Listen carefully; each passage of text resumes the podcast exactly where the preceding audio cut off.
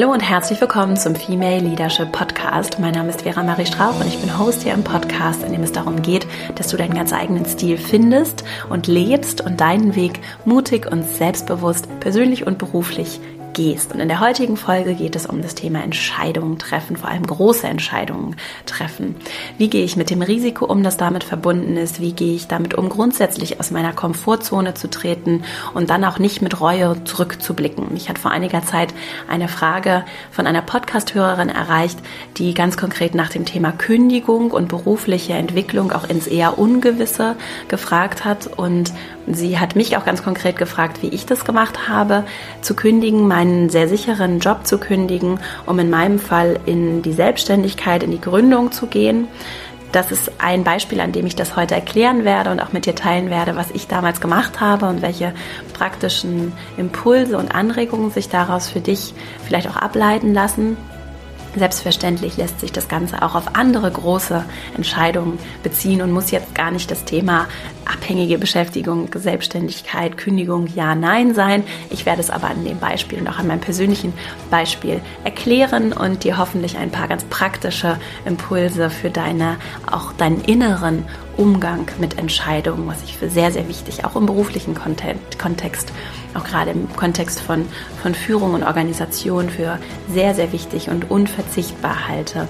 Das werde ich heute mit dir teilen. Ich wünsche dir ganz viel Freude bei dieser Folge. Wenn du Lust hast, auch über das gesprochene Wort hier im Podcast hinaus im Kontakt zu bleiben, dann äh, melde dich sehr gerne für meinen Newsletter an. Dann erhältst du einmal in der Woche eine E-Mail von mir, verastrauch.com slash newsletter. Und ich freue mich, wenn du Lust hast, mit dabei zu sein. Jetzt wünsche ich dir ganz viel Freude mit dieser Folge und dann legen wir gleich mal los. Vor einiger Zeit hat mich eine E-Mail erreicht von einer Hörerin. Sie beschreibt, dass sie sich in einem sehr sicheren Job befindet, in einem Unternehmen, in dem es sehr wenig Fluktuationen gibt und in dem sie sich tatsächlich auch wohlfühlt, allerdings daran zweifelt, ob sie sich langfristig so weiterentwickeln kann, dass es ihrem Potenzial entspricht und hat Angst davor, so wie ich es rauslese, dass sie dort stecken bleibt, nicht weiterkommt und aus der Bequemlichkeit und auch weil die Konditionen so gut sind, sich nicht so weiterentwickelt, wie sie das gerne möchte.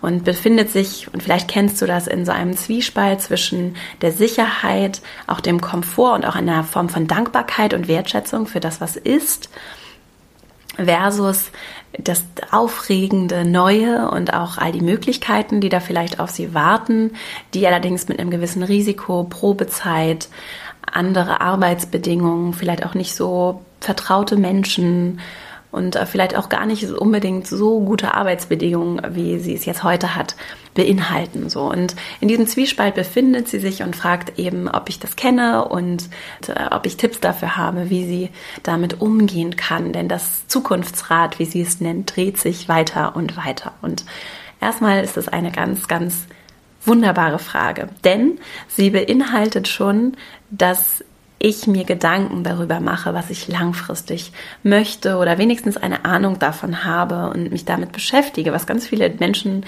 in meiner Wahrnehmung nicht unbedingt tun, mich damit beschäftige, was für ein Potenzial ich auch habe und was ich vielleicht auch noch anders zum Ausdruck bringen möchte und dass es eben auch unbequem sein kann, solche Entscheidungen zu treffen. Und das Bewusstsein allein ist in meinen Augen schon ein ganz, ganz wichtiger Schlüssel, der dazu führt, dass ein innerer Prozess angestoßen wird. Und in diesem inneren Prozess, und vielleicht kennst du das auch, kann ich dann so stecken bleiben. Also das ist auf jeden Fall meine Erfahrung damit. Und ich habe mich ganz lange auch schon mit großen Entscheidungen gegrämt und rumgetragen und mich immer wieder in diesem Gedankenkarussell gedreht und aber ohne wirklich weiterzukommen. Und grundsätzlich ist es und das, damit möchte ich beginnen, bevor ich zu meinen praktischen Impulsen komme, eine wichtige zentrale Erkenntnis, auch für jeden Arbeitsalltag, dass Entscheidungen Kraft kosten. Und dass unser Gehirn ja auch so funktioniert, dass wir sehr automatisiert Entscheidungen unbewusst die ganze Zeit treffen. Binde ich mir die Schuhe zu? Ja, nein. Wie binde ich mir die Schuhe zu? Putze ich meine Zähne? Fahre ich mit dem Auto? Fahre ich mit der Bahn? Welche Route nehme ich? Wo gehe ich lang? Was ziehe ich an? Ziehe ich eine Jacke an? Ja, nein. Nehme ich eine Schlüssel mit Ja, Nein. Es sind so viele klitzekleine Entscheidungen, die wir auch unbewusst den ganzen Tag treffen, damit unser Gehirn Komplexität reduziert, denn es kostet sehr, sehr viel Energie, unser Gehirn zu betreiben, so. Und wir wollen Energie minimieren und deswegen laufen viele Dinge routiniert und automatisiert ab und tatsächlich als kleiner Impuls nebenbei aus einer Form auch der Selbstführung und der Energiereduktion oder der Aufwandsreduktion für Entscheidungen, um Energie zu sparen und auch Kraft zu sparen, die dann wiederum für andere Dinge frei wird. Aus diesem Mechanismus heraus kann es sich durchaus lohnen, Entscheidungen zu automatisieren und Klarheit darüber zu haben, vielleicht auch nach welchen Werten und mit welcher Haltung ich mich gar nicht lange mit gewissen Themen beschäftigen muss, weil ich sehr klar weiß, ich möchte nicht nass werden, deswegen ziehe ich eine Jacke an, wenn es regnet. Und dieses System lässt sich natürlich auch auf ganz andere Lebensbereiche und auch berufliche Bereiche übertragen. Also wir haben ein gewisses Interesse, Entscheidungskomplexität zu reduzieren, denn Entscheidungen kosten Energie. So, und wenn das nun eine große Entscheidung ist oder auch kleine Entscheidungen, mit denen ich mich immer wieder rumtrage und die latent mein Bewusstsein auch belegen, mein Bewusstsein, dass ich sonst für andere Dinge aufwenden könnte, dann kostet das Kraft. Es kostet wirklich Kraft in meinem Körper, Energie in Form von wirklich physischer Energie, die aufgewendet werden muss, weil es nun mal Energie kostet, mein Gehirn zu betreiben, aber auch emotionaler Energie, weil ich eben gar nicht vielleicht die innere Freiheit habe, mich mit anderen Dingen zu beschäftigen, mich um andere Menschen zu kümmern, in Gesprächen, in auch inneren Gesprächen, diese Entscheidung immer wieder Raum einnimmt und so auch vielleicht irgendwann anfängt, mich etwas zu nerven. Das ist auf jeden Fall so meine Erfahrung. Also wir haben ein Interesse, Entscheidungen zu treffen. Und das hat dann den genau umgekehrten Effekt, wenn ich mich dann entschieden habe und ich auch nicht mehr zurückblicke, was auch ein wichtiger Aspekt ist, auf den ich zu sprechen komme, und ich nicht mehr zurückblicke, sondern sehr entschieden diesen Schritt in eine Richtung gehe, dann kann natürlich genau auch das Gegenteil eintreffen. Ich kann nämlich kraftvoll in diese Richtung gehen. Es stellen sich vielleicht auch ganz viele andere kleine Fragen gar nicht mehr, weil ich mich für eine Sache entschieden habe. Und dadurch entsteht innere Freiheit und Leichtigkeit, um mich auch anderen Dingen zuzuwenden und meine Energie für Themen aufzuwenden, die dann auf diesem Weg liegen, den ich eingeschlagen habe. So, also zum Beispiel kündigen ja oder nein. Wenn ich mich dann entschieden habe, auch nicht zu kündigen, dann kann ich zum Beispiel auch mit voller Energie mich auf das konzentrieren, was ich dann vor Ort bewirken möchte. Und deswegen haben wir alle auch das Umfeld, in dem wir arbeiten, in dem wir leben, ein Interesse daran, dass wir kraftvolle Entscheidungen treffen. Ich finde das schon mal aus einer Motivationsperspektive für mich sehr, sehr hilfreich anzunehmen, dass dieser achtsame Umgang mit mir und meinem Entscheidungsprozess nicht nur für mich gut ist, sondern auch im Interesse meines Umfelds ist und auch ein liebevolles Handeln meinem Umfeld gegenüber, weil ich zum Beispiel auf einmal im Gespräch mit meinen Freunden wieder Zeit habe, über andere Dinge zu sprechen als über meine latent ausstehende Kündigung oder soll ich mich trennen? Ja, nein. Solche Themen können ja zum Teil, vielleicht kennst du das auch in Freundschaften, so viel Raum einnehmen. Und so, am Anfang ist es noch schön und da haben dann vielleicht deine Freunde auch das Gefühl, dass sie dir helfen können oder meine Freunde haben das Gefühl, sie können mir helfen und nach, nach einer Weile und wenn es dann beim nächsten Treffen und beim übernächsten Treffen und bei dem Treffen danach immer wieder um dasselbe Thema geht, dann entsteht nicht nur bei mir Frustration, sondern im Zweifelsfall auch bei meinen Mitmenschen Frustration, weil sie das Gefühl haben, dass wir uns auch da, auch in der Beziehung auf der Stelle bewegen. Also lange Rede, kurzer Sinn, es lohnt sich, Entscheidungen zu treffen und es lohnt sich nicht nur für dich, sondern auch für andere. Mein zweiter Punkt, bevor ich zu meinen praktischen Impulsen komme, es ist ganz normal, dass wir dieses Spannungsfeld zwischen Sicherheit und Freiheit erleben. Und das grundsätzlich zu akzeptieren, ist etwas, was ich dir so gerne mitgeben möchte und was mir so hilft, immer wieder das anzunehmen, auch in privaten Beziehungen. Denn ich glaube, wir sind manchmal Und da können wir zum Beispiel das Beispiel einer, einer Beziehung, einer Ehe, einer Partnerschaft nehmen. Wir suchen auch da manchmal vielleicht unbewusst nach gewissen Formen von Perfektion und haben dadurch zum Teil so unrealistische Erwartungen an uns selbst und auch an andere. Und es gibt nicht die perfekte Beziehung, es gibt nicht die perfekte Entscheidung, es gibt nicht die perfekte Kombination aus Sicherheit und Freiheit, sondern es ist alles, ich sehe das wie so eine Waage und es ist alles so ein Spannungsverhältnis und es geht auch immer um die Balance, die zu mir passt, zu mir in dieser Beziehung, zu uns in dieser Beziehung passt oder zu mir in meinem beruflichen Umfeld. Und was für einige Menschen ganz wunderbar funktionieren kann, zum Beispiel sehr, sehr wenig Sicherheit und sehr, sehr viel Freiheit, kann für andere ganz furchtbar sein auch in Beziehungen. Was für einige Menschen viel zu wenig Nähe ist, ist für andere viel zu viel Nähe, viel zu viel Sicherheit, viel zu wenig Freiheit und Luft zum Atmen. Und es gibt nicht den einen perfekten Weg und es gibt auch nicht den einen perfekten Menschen, sondern alles ist deshalb so interessant, weil es sich in dem Spannungsverhältnis bewegt und weil wir auch die Freiheit haben, uns zu entwickeln und zu wachsen und auch unsere Einstellung zu Sicherheit und Freiheit zu verändern.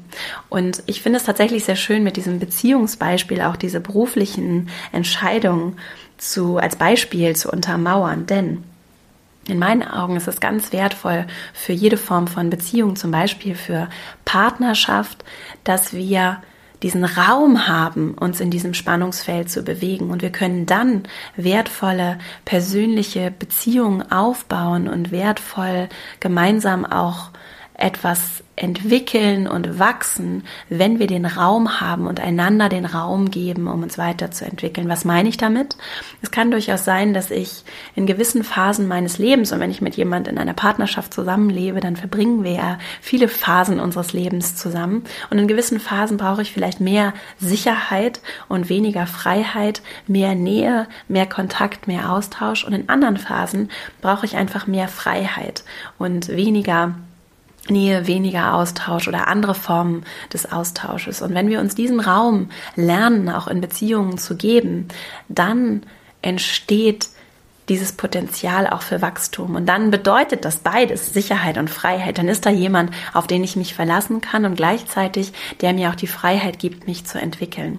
Und so können wir auch in Beziehungen übrigens auch, und das ist dann jetzt meine Schlussfolgerung in der Beziehung mit uns selbst, uns beides geben. Wir können uns die Stabilität geben, zum Beispiel durch gewisse Rituale, auch durch einen achtsamen, wertschätzenden Umgang mit uns selbst, uns mit uns selbst sicher und geliebt geliebt und wohl zu fühlen und gleichzeitig aber auch die innere Freiheit zu entwickeln, uns auch zu erlauben, dass wir uns weiterentwickeln dürfen und dass wir auch verrückte Sachen ausprobieren dürfen, dass wir nicht perfekt sein müssen, dass wir uns konstant über uns auch hinauswachsen können. Und dass das eben auch mal bedeutet, anzunehmen, dass es unbequem ist und dass ich nicht so genau weiß, wo es lang geht und wie dieser Weg sein wird und wie er sich anfühlen wird und dass ich auch Angst haben werde und vielleicht auch mal Sachen nicht so gut machen werde, Fehler machen werde und dass ich aber gleichzeitig darauf vertrauen kann, dass es gut und richtig so ist und dass ich vollkommen in Ordnung bin und dass ich auch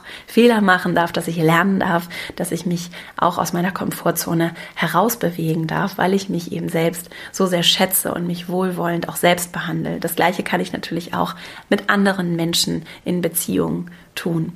Also ich führe auch mit mir selbst eine Beziehung. Das klingt vielleicht erstmal komisch für dich, ist aber in der, für mich in der in der Selbstwahrnehmung und auch in der Aufmerksamkeit und der Zeit, die ich mir selbst schenke, sehr, sehr wichtig. Und das muss gar nicht viel Zeit sein, sondern einfach immer wieder achtsam anzunehmen, dass ich auch im konstanten inneren Dialog mit mir bin und dass ich sehr viel beeinflussen kann, auch in meinem Selbstbewusstsein Entscheidungen zu treffen, wenn ich achtsam mit mir selbst umgehe und immer vor Augen auch mir führe, dass ich eben beides habe, das Bedürfnis nach Sicherheit und das Bedürfnis nach Freiheit und Entwicklung und Wachstum. Und damit sind wir bei meinen praktischen Impulsen. Ich habe mal so vier Themen, Tipps mitgebracht, die mir auch dabei geholfen haben, mich vor allem auch in äußere Unsicherheit zu begeben, beziehungsweise mich überhaupt erstmal mit diesen Gedanken zu beschäftigen, wie zum Beispiel einer Kündigung um das Risiko, also mich auch innerlich mit Risiko zu konfrontieren. Wir sind jetzt noch gar nicht an dem Punkt, an dem ich dann tatsächlich das äußere Risiko auch eingegangen bin, sondern einfach nur, wie bin ich zu einer Entscheidung auch gekommen, zu einer großen Entscheidung, die für mich auch persönliches Risiko bedeutet hat.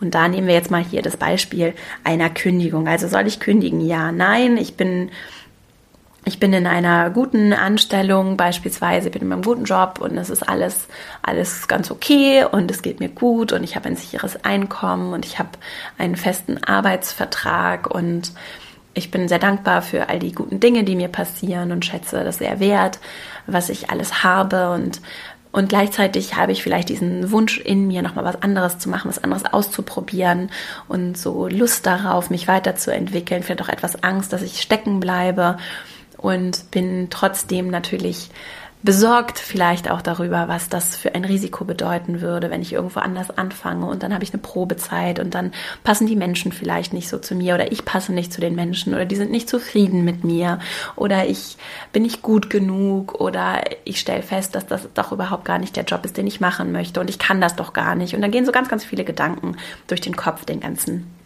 den ganzen lieben langen Tag. Und das ist dann dieses Gedankenkarussell, das ich auch an anderer Stelle immer wieder immer wieder ähm, aufgreife, dann sitze ich auf diesem Karussell und drehe mich im Kreis und im Kreis und im Kreis und kann nicht einschlafen oder rede mit Freunden immer wieder über die gleichen Dinge und komme irgendwie nicht weiter. Und mein erster Impuls ist, worauf ich gerade auch schon in der Einleitung eingegangen bin, es ist erstmal sehr, sehr wertvoll anzunehmen, dass es nicht den perfekten Weg gibt.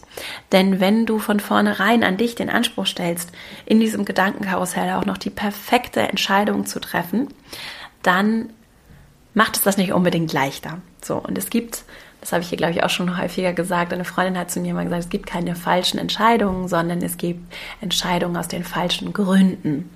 Und deswegen es ist sehr wertvoll, die eigenen Gründe ganz genau unter die Lupe zu nehmen. Und anstatt das gedanklich zu machen und sich immer wieder im Kreis zu drehen und ich frage mich die ganze Zeit und dies und jenes, den Mut zu haben, das auch wirklich mal aufzuschreiben. Und zwar auch da nicht die perfekte Argumentation aufzuschreiben, sondern für dich diesen Prozess, diesen inneren Gedankenprozess aufs Blatt zu bringen und sei es jetzt virtuell oder eben einfach geschrieben. Ich halte auch sehr viel davon, mit der Hand zu schreiben, zum Beispiel auch in meinem Business Journal. Es geht für mich auch immer darum, physisch aktiv zu werden. Und das ist noch mal aktiver, wenn ich tatsächlich mit meiner Hand schreibe. Also ich bin da großer Fan, aber natürlich geht's auch in, in, einfach in eine Notiz-App zu tippen. Vor allem, wenn es, wenn es dann in dem Moment für dich vielleicht auch einfacher ist und schneller geht. Und es, ist, es braucht nicht das perfekte Notizbuch und den perfekten Stift und den perfekten Moment, um all das zu tun, sondern auch das sind manchmal Vorwände, die wir uns selbst geben, um Dinge nicht zu tun. Du brauchst nicht zwei Stunden Zeit, musst einen Babysitter organisieren und schaffst das einfach nicht, sondern es braucht zehn Minuten vorm Schlafengehen in deinem Handy, wenn du keinen Notizblock hast und keinen Stift, oder sonst einfach Stift und Zettel dich hinzusetzen und aufzuschreiben. Das ist alles, was es braucht. Und auch dann muss es nicht vollständig sein, sondern es geht darum, überhaupt erstmal anzufangen und den ersten kleinen Schritt zu gehen. Und wenn du jetzt gerade vor einer großen Entscheidung stehst und du drehst dich gedanklich schon seit Wochen im Kreis, dann nutze jetzt gern die Gelegenheit und drück entweder jetzt Pause oder wenn ich gleich die nächsten Impulse geteilt habe, direkt nach der Podcast-Folge oder zwischendurch Pause und schreib einfach mal auf. Und wenn es nur fünf Minuten sind, ich habe gleich auch ein paar Fragen für dich, die du beantworten kannst, schreib einfach mal auf und lass es zu, auch die unbequemen Gedanken und die damit verbundenen Gefühle vor allem zu fühlen. Diese Spannung, die ganz normal ist, die Spannung zwischen Sicherheit und Freiheit, führt eben auch dazu, dass es eben nicht darum geht, dass immer alles easy ist und leicht ist und dass es keine Probleme macht und dass alles ohne Spannungsverhältnis abläuft und wir den geraden, vorgefertigten Weg einfach nur langlaufen. Das ist nicht das, was das Leben interessant und aufregend macht und das ist auch nicht der Weg, auf dem du groß wächst, und wo du Muskelmasse aufbaust und irgendwie neue Facetten an dir kennenlernst, sondern das ist der Weg, den du einfach geradlinig langläufst. Und dessen müssen wir uns alle bewusst sein, dass es mal auch ganz entspannt sein kann, diesen Weg zu laufen, vor allem dann, wenn wir die ganze Zeit irgendwie den Berg hochgeklettert sind. Manchmal oder auch langfristig ist es aber eine sehr eintönige Straße und es lohnt sich durchaus mal die Trampelpfade an der Seite der Straße auszuprobieren.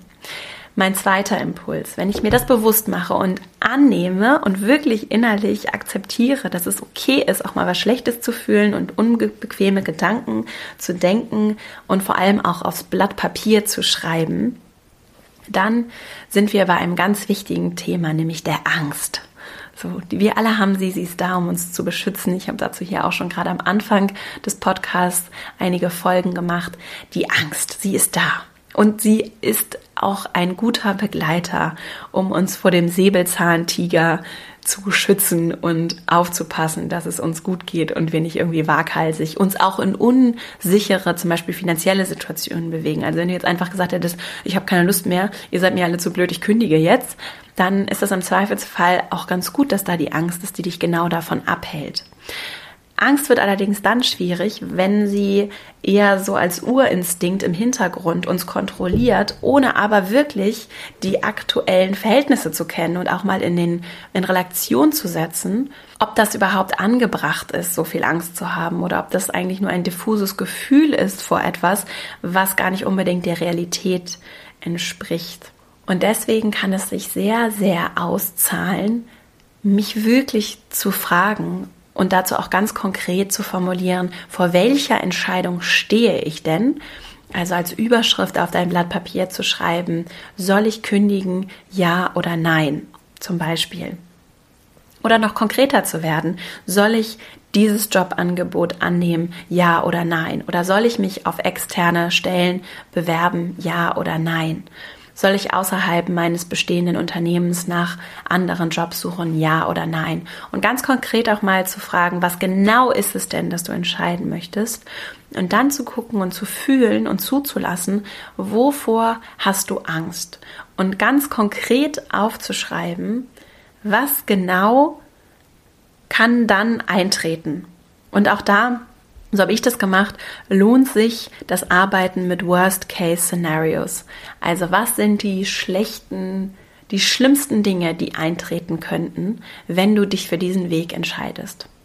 Und das aufzuschreiben, wirklich ganz schonungslos und egal in welchem Format, das muss nicht schön sein, es ist nur für dich, was genau kann dann passieren? Und ist das wirklich meine Angst oder ist das vielleicht auch die Angst anderer?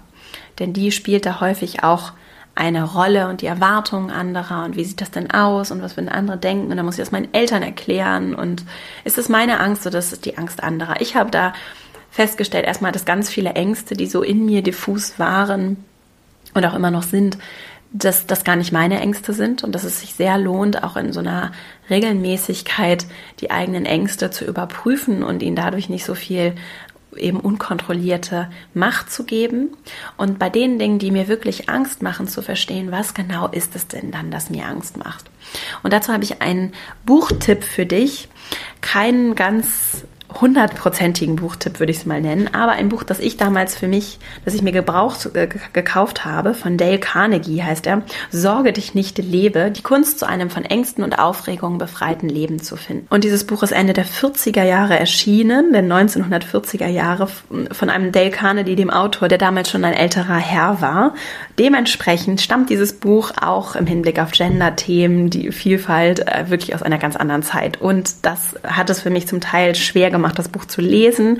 Trotzdem hat es an vielen Stellen einfach so Alltagsweisheiten, will ich es mal nennen, und auch ein paar schöne Übungen, mit denen ich ganz gut arbeiten konnte. Und es hat mich zu dem Zeitpunkt irgendwie erreicht und mir zum Teil einfach sehr gut getan, das zu lesen. Also Sorge dich nicht lebe von Dale Carnegie. Ich verlinke das auch in den Show Notes ist ein Buch, das ich dazu empfehlen kann und er geht darauf ein, dass Faktensammeln etwas sehr Hilfreiches ist, um überhaupt gut informierte Entscheidungen treffen zu können und nicht immer nur zu sagen, das ist, das ist also unsicher, deswegen kann ich das nicht machen, sondern zu sagen, was genau bedeutet denn dann eigentlich Unsicherheit und was passiert, wenn diese Unsicherheit eintritt und wie kann ich dann, und das ist der zweite Schritt, dieses Risiko mitigieren, sagt man. Also wie kann ich dieses Risiko irgendwie aushebeln oder weniger, weniger drastisch sein lassen. Also eine Sache, die ich gemacht habe, ich habe vor großen Entscheidungen ich das immer noch, dass ich wirklich Journal nennt sich das, also wirklich einfach aufschreibe, was kommt und ganz genau verstehe, was sind meine Ängste und wie kann ich meine Ängste noch besser verstehen und vielleicht auch beruhigen und wo sind meine Ängste nicht unbedingt angebracht und wo sind sie aber vielleicht auch ganz angebracht. Zum Beispiel bei einer Kündigung, was sind meine finanziellen Ressourcen, was brauche ich eigentlich, um zu leben. Das sind Kalkulationen, die ich dann ich für mich angestellt habe, die ich ganz genau durchgerechnet habe. Was sind meine Rücklagen? Wie, welche, wie lange, wenn ich jetzt zum Beispiel in die Selbstständigkeit gehe, was muss ich verdienen, einen Businessplan aufzustellen? Und äh, auch ein Businessplan ist jetzt kein Hexenwerk. Also das lässt sich sehr leicht, auch für jeden, der nicht Wirtschaft studiert hat, sehr, sehr leicht aufstellen. Was, was, was verdiene ich? Was habe ich an Rücklagen, aus denen ich erstmal zehren kann? Was möchte ich verdienen langfristig? Wie realistisch ist das? Was für Kosten habe ich? Vor allem auch, wenn es um Lebensführung geht. Und das ganz genau anzusehen, Fakten zu sammeln um dann auch zu überlegen, wie kann ich mit Risiko umgehen. Also wenn ich zum Beispiel nicht sofort einen festen Job finde, was kann ich dann machen? Oder wenn ich den Job wechsle und in, mir in der Probezeit gekündigt wird, was kann ich dann machen? Wie viele Monate kann ich zum Beispiel meine Lebenshaltungskosten überbrücken, ohne dass ich auf ein Gehalt oder externe Unterstützung angewiesen bin? So, das klingt erstmal merkwürdig und vielleicht sagst du auch, ach nein, das ist, ich bin schon so alt und das, also solche jugendlichen Dinge mache ich nicht mehr. Auch da kann ich meine Altersfolge hier empfehlen die ich auch gerne nochmal verlinke. Auch da können wir im Kopf immer wieder die eigenen Stereotype hinterfragen. Und ich finde den Punkt von Lebenshaltungskosten vor allem deshalb so interessant, weil wir zum Teil so künstliche Abhängigkeiten schaffen, die uns sehr, sehr limitieren können in unserer Entscheidungsfreiheit und in unserem Gestaltungswillen und in dem Mut auch, wirklich Risiko einzugehen und uns mal wirklich aus unserer Komfortzone herauszubewegen, ohne das irgendwie waghalsig zu tun weil es gut für uns ist und weil es uns wachsen lässt. Und es ist so ein leichter Weg, jede Menge Verpflichtungen aufzubauen, scheinbare Verpflichtungen und was ich nicht alles brauche und Status und Konsum spielen da eben häufig auch unbewusst und haben auch bei mir wirklich eine Rolle gespielt. Und das ist dann das Auto, das ist irgendwie die Miete oder das sind die Raten, die ich abzahlen muss für Eigentum und da wirklich mal schonungslos hinzusehen und zu sagen, ja, das ist so. Muss das wirklich so sein? Im Zweifelsfall nein. Also auch ein Haus lässt sich im Zweifelsfall verkaufen. Das heißt nicht, dass du das tun musst, aber es lässt sich verkaufen. Und deswegen zu sagen, das geht alles nicht, ist einfach faktisch nicht richtig im Zweifelsfall. Und mal ganz genau zu gucken, was sind eigentlich meine Kosten, was sind meine Lebenshaltungskosten, weil ganz häufig eben so eine monetäre Abhängigkeit uns doch ganz, ganz massiv, ohne dass wir es unbedingt bewusst reflektieren, beeinflusst. Gerade wenn es um große existenzielle Entscheidungen wie zum Beispiel eine Kündigung, ein neues Jobangebot geht. Und die Entscheidung kann natürlich immer auch bedeuten, nein, ich wähle jetzt in diesem Moment, in dieser Situation ganz bewusst diese finanzielle Sicherheit, weil ich sie im Moment ganz bewusst so haben möchte und weil es mir im Moment sehr, sehr wichtig ist, diese Sicherheit zum Beispiel auch für meine Familie zu haben und weil ich so ein besserer Elternteil sein kann oder weil ich mich so wohler fühle oder weil ich mich so auf andere Dinge konzentrieren kann und weil mein Job im Moment nicht so meine erste Priorität ist und ich irgendwie den Töpferkurs machen kann und mich parallel ehrenamtlich engagiere. Also ich sage nicht, dass die Entscheidung, die Kündigung oder das drastische, das unsichere sein muss, sondern die Entscheidung bedeutet einfach, dass ich bewusst einen Weg einschlage und dass es sehr hilfreich sein kann, bewusst zu reflektieren, warum ich was wähle im Moment und was meine Gründe sind, um das zu wählen. Was sind die guten Gründe, um diesen Weg jetzt gerade so zu gehen, auch wenn es die glatte, bequeme, komfortable Straße ist. Wenn ich gute Gründe habe, auf dieser Straße zu bleiben, dann sind das gute Gründe. Und dann werde ich es aber im Zweifelsfall auch in zehn Jahren nicht bereuen, dass ich in diesem Moment mich genau dafür entschieden habe. Ich habe eine weitere Buchempfehlung, bevor ich zu meinen, meinem dritten Tipp komme. Und zwar von Tim Ferriss, die vier Stunden Arbeitswoche. Auch das verlinke ich in den Show Notes. Und dieses Dieses Buch hat mir auch sehr dabei geholfen, dieses Kündigungsthema für mich anzugehen und überhaupt, was möchte ich langfristig beruflich machen, wie möchte ich mich zum Ausdruck bringen, auf welchen gesellschaftlichen Unterschied möchte ich machen, überhaupt was für ein Arbeits- und Lebenskonzept ist für mich das Richtige, für mich persönlich. Unabhängig davon, was ich alles gut kann und wo ich gut funktioniere und wo ich mich vielleicht auch ganz wunderbar angepasst habe, was ist für mich das Richtige? Und diese vier Stunden Arbeitswoche von Tim Ferriss als Buch hat mich sehr erreicht. Auch das Buch, glaube ich, ist nicht für jeden das Richtige. In dem Moment war es für mich auch balsam für die Seele, das Buch zu lesen.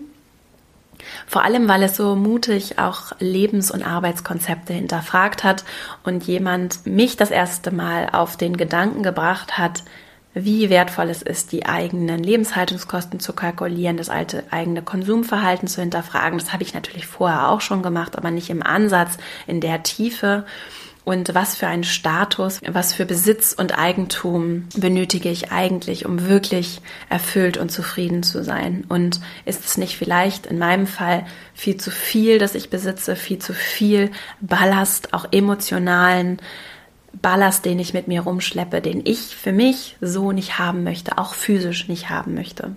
Und das hat dann bei mir viel angestoßen. Wie kann ich mich dann und dazu habe ich dann andere Bücher und andere Themen und auch andere Folgen hier im Podcast gemacht. Wie kann ich dann mich von Ballast lösen, äh, mich in andere Richtungen begeben? Und daraus hat sich für mich sehr, sehr viel ergeben. Und das hat vor allem auch mit einer knallharten Kalkulation meiner finanziellen Bedürfnisse begonnen und festzustellen für mich, dass ich wirklich nicht viel finanzielles brauche zum Leben, was nicht bedeutet, dass es nicht für mich auch ein Luxus ist, gewisse Dinge dann trotzdem zu haben und mir zu leisten und dass ich nicht auch trotzdem vielleicht ein größeres finanzielles Polster brauche, damit ich gut schlafen kann. Das wiederum ist so individuell, dass es nur du für dich herausfinden und entscheiden kannst, was du brauchst und auch das, wie gesagt, ich habe es eingangs gesagt, sich auch konstant verändern und weiterentwickeln kann und darf.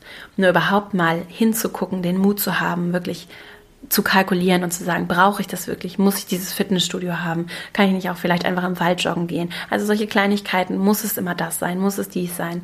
Meine Freundschaften, wie sehr funktionieren vielleicht auch meine Freundschaften, meine Beziehungen rund um Konsum? Muss es immer irgendwie abends das schön Essen gehen sein? Oder gibt es nicht auch vielleicht andere Formate, in denen ich Beziehungen pflegen kann? Also solche Themen für dich zu hinterfragen, gar nicht so sehr, um das dann so umzusetzen, sondern einfach nur, um deine Angst und auch deine Abhängigkeit Abhängigkeit von, von finanziellen Themen nochmal anders ins Auge zu blicken. Und ganz wichtig, damit meine ich natürlich nicht, dass es nicht gut ist, Geld zu besitzen und Einfluss zu haben und sich auch mit dem Thema Geld sehr aktiv zu beschäftigen. Und das heißt nicht, dass du nicht dich gut bezahlen lassen solltest und so weiter. Ne? Und das ist, das ist gar nicht der Punkt, sondern einfach zu sagen, wenn ich falle, wohin möchte ich fallen? Oder wenn ich meinen Job verliere, wohin falle ich? Was brauche ich eigentlich wirklich? Und das Worst-Case-Szenario ist natürlich nicht die Aspiration, der Traum, nach dem du strebst, so, also das wollte ich noch einmal auseinander dividieren. Dann sind wir bei meinem dritten Impuls und zwar auch einmal aufzuschreiben im nächsten Schritt, was sind richtig gute Gründe für dich? Wofür schlägt dein Herz eigentlich? Also wenn all diese Angst genau beleuchtet ist und du das auch beiseite stellen kannst, weil du es irgendwo notiert hast, du die Angst auch aus dem Kopf rauslassen kannst, du aus dem Karussell aussteigen kannst und einfach mal voller Freude auch in die Zukunft blickst. Was ist das, was du bewegen möchtest? Was möchtest du in die Welt bringen? Wo gibt es vielleicht auch Bereiche, die deine Hilfe gebrauchen könnten? Was ist auch vielleicht größer als du? Seien es andere Menschen in deinem Umfeld, deine Familie, deine Freunde, gesellschaftliche Herausforderungen? Wo möchtest du eigentlich einen Unterschied machen, wenn deine Angst keine Rolle spielen würde. Also was sind deine unrealistischen Ziele und Wünsche und die wirklich auch mal ganz, ganz ohne zu werten und ohne abzuwerten und ohne zu relativieren aufzuschreiben. Das ist mein, mein dritter Tipp. Das ist etwas, das mir sehr viel Kraft und Motivation gibt, was ich immer wieder mache und was sich für mich dann auch in diesem zweiten und im dritten Schritt auseinander dividieren lässt in ich wege ganz, ganz bewusst immer wieder ab und ich muss mich auch immer wieder zurückholen. Treffe ich Entscheidungen aus Angst das war der zweite Schritt. Oder aus Liebe. Aus Liebe zum Leben, aus Liebe zu mir, zu anderen Menschen, zu den Dingen, die ich in die Welt bringen möchte und auch aus dem Optimismus heraus, dass ich davon überzeugt bin, dass wir in dieser Welt gemeinsam wirklich etwas bewegen können und dass wir nicht voller Resignation den Kopf in den Sand stecken sollten und sagen sollen, ach, was ich mache, macht sowieso keinen Unterschied und ich ziehe mich zurück und lasse andere Menschen entscheiden und gestalten, sondern ich bin der festen Überzeugung, dass wir alle für uns im Kleinen einen großen Unterschied machen können und dass das zum Beispiel, wenn es um Themen wie Klima geht, in der Konsequenz, auch da in der Konsequenz, wie wir uns dann beruflich verhalten, wie wir auch hinterfragen, was wir, wie wir wirtschaften wollen, dass das in der Konsequenz ganz, ganz große Auswirkungen auf unsere Erde, auf unsere Menschlichkeit haben kann. Und deswegen wege ich für mich, und das klingt vielleicht ein bisschen utopisch, aber ich sehe das Potenzial definitiv und ich, für mich ist es auch absolut rational und logisch nachvollziehbar. Und ich wege für mich immer ab, treffe ich diese Entscheidung gerade aus Angst vor etwas oder aus Liebe zu mir, zu anderen, zu der Welt, zu dem, was wir hier auch gemeinsam erschaffen können, auch im Arbeitsumfeld erschaffen können. Und dann kommen wir zu meinem vierten Schritt und dazu mache ich noch mal eine separate Podcast Folge. Wir können Entscheidungen üben. Und dieser Prozess, diese ersten drei Schritte, die ich gerade aufgezeigt habe, die werden Zeit brauchen. Und du wirst das so eine große Entscheidung, soll ich kündigen? Ja, nein. Soll ich diesen Job angeben? Ja, nein. Lass dich da auch nicht von anderen unter Druck setzen oder auch von dir selbst unter Druck setzen. Das braucht Zeit. Nur diese Zeit würde ich eben nicht in diesem, in dieser Spirale mich immer wieder im Kreis drehen verbringen, sondern versuchen, einen Prozess draus zu machen, der zu etwas führt und der zu einer Weiterentwicklung und Erkenntnis Zugewinn führt, der aber nicht abgeschlossen sein muss innerhalb von zehn zehn Minuten, sondern durch das kontinuierliche immer wieder zehn Minuten, vielleicht Tag für Tag, immer wieder morgens mich hinsetzen, unbequeme Gedanken vielleicht auch mal zulassen, aufschreiben und so Schritt für Schritt mich auch innerlich einer Entscheidung annähern und dann die Entscheidung auch wirklich zu treffen, wenn ich ausreichend Fakten und Informationen habe, um eine informierte Entscheidung für mich zu treffen, die sich auch gut und richtig dann anfühlt, weil ich wirklich abgewogen habe und das dann auch innerlich spüre, dass ich bereit dafür bin. So war das bei mir. Ich habe das dann, ich wusste das dann. Ich wusste, ich habe das jetzt genug für mich durchgeholt und immer wieder aufgeschrieben und mit verschiedenen Menschen diskutiert und mir Perspektiven geholt und die einen haben gesagt ja und die anderen nein, auf gar keinen Fall und einige haben es gar nicht verstanden, mit denen habe ich gar nicht erst drüber gesprochen. Am Ende wusste ich, ich habe die Kraft, um diese Entscheidung zu treffen und ich kann das und ich kann auch mit den Konsequenzen leben. Und dann bin ich aber auch mit vollem Herzen und großer Freude und ohne zurückzublicken, wirklich jemals zurückzublicken, diesen Weg gegangen.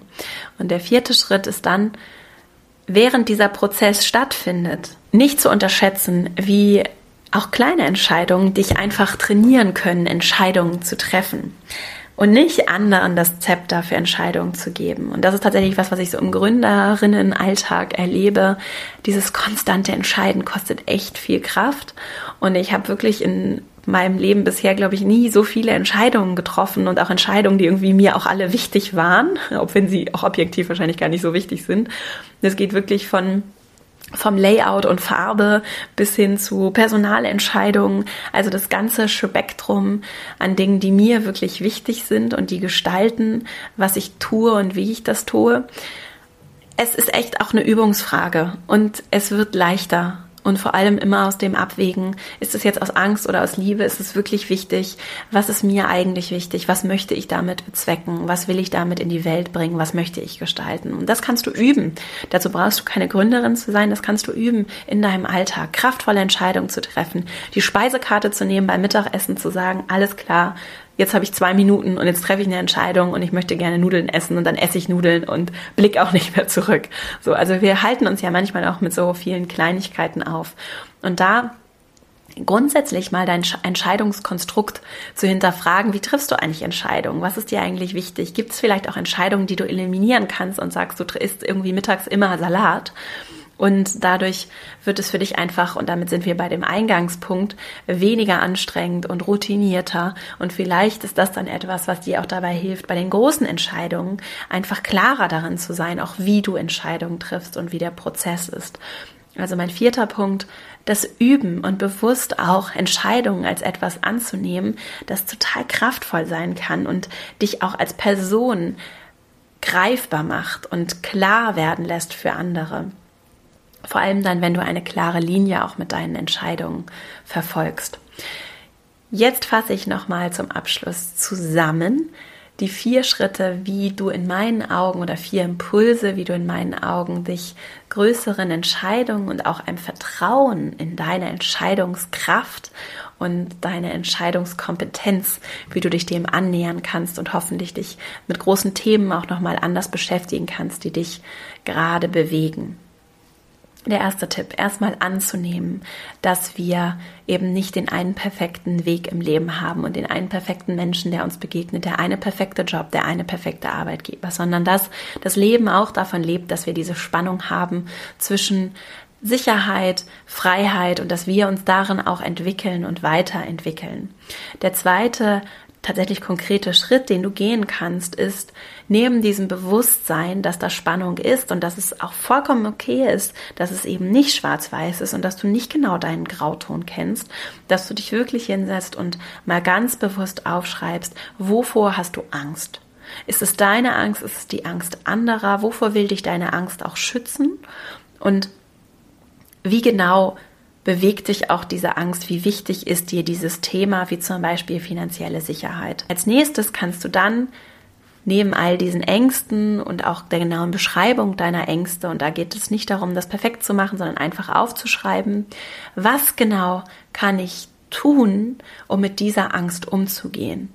Und ist das für mich so ein Dealbreaker oder ist das ein Risiko, das ich mitigieren, das ich verändern kann, mit dem ich bewusst arbeiten kann? Zum Beispiel, indem ich heute anfange zu sparen, um in sechs Monaten ein anderes finanzielles Polster zu haben, um in eine andere Richtung gehen zu können, zum Beispiel.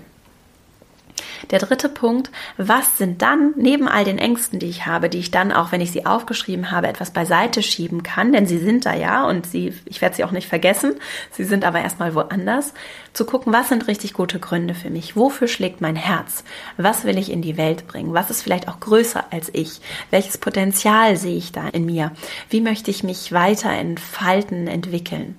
Und als vierten Schritt, Dabei nicht zu vergessen, dass bei all den großen oder dieser einen großen Entscheidung, die dich bewegt, du immer wieder auch kleine Entscheidungen in eine Richtung triffst. Immer wieder im Kleinen dich auch entscheidest für und gegen Dinge. Und das zu üben, auch bewusst zu üben und auch da zu gucken, in welche Richtung führen die mich eigentlich und habe ich vielleicht auch Dinge übersehen bei dieser großen Entscheidung, die mich so bewegt, die vielleicht tatsächlich auch darauf einzahlen könnten. Alles in allem ist das Ganze ein Prozess, der Zeit braucht und der dann vor allem nicht so aufreibend ist, wenn wir innerlich Erkenntnisgewinn haben und uns weiterentwickeln und nicht auf der Stelle treten, auch gefühlt auf der Stelle treten.